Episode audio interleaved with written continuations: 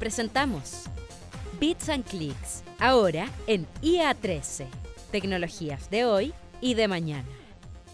Bueno, en los últimos tres años eh, implementamos el laboratorio Robotics Lab, lo cual nos permitió mostrar al mundo sobre temas de nuevas tecnologías y robótica, lo que nosotros nos especializamos.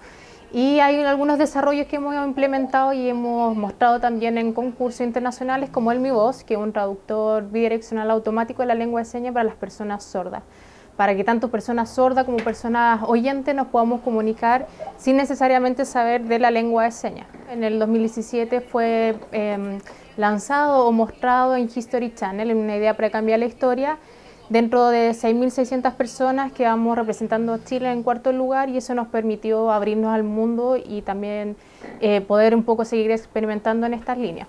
A nosotros lo que nos gustaría principalmente que estos robots, que son robots de servicio, pudieran tener eh, inserto este tipo de aplicaciones, como en el Mi Voz, para que se puedan comunicar con personas sordas en este caso.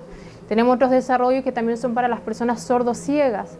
Por lo tanto, podríamos tener estos eh, robots de servicio en diferentes eh, lugares, espacios públicos, que sean ya sean de gobierno, de salud, de entretención, para que las personas sordas o personas sordas se puedan interactuar o saber un poco más de la actividad o de los servicios mediante estos robots. Bits and Clicks, tecnologías de hoy y de mañana.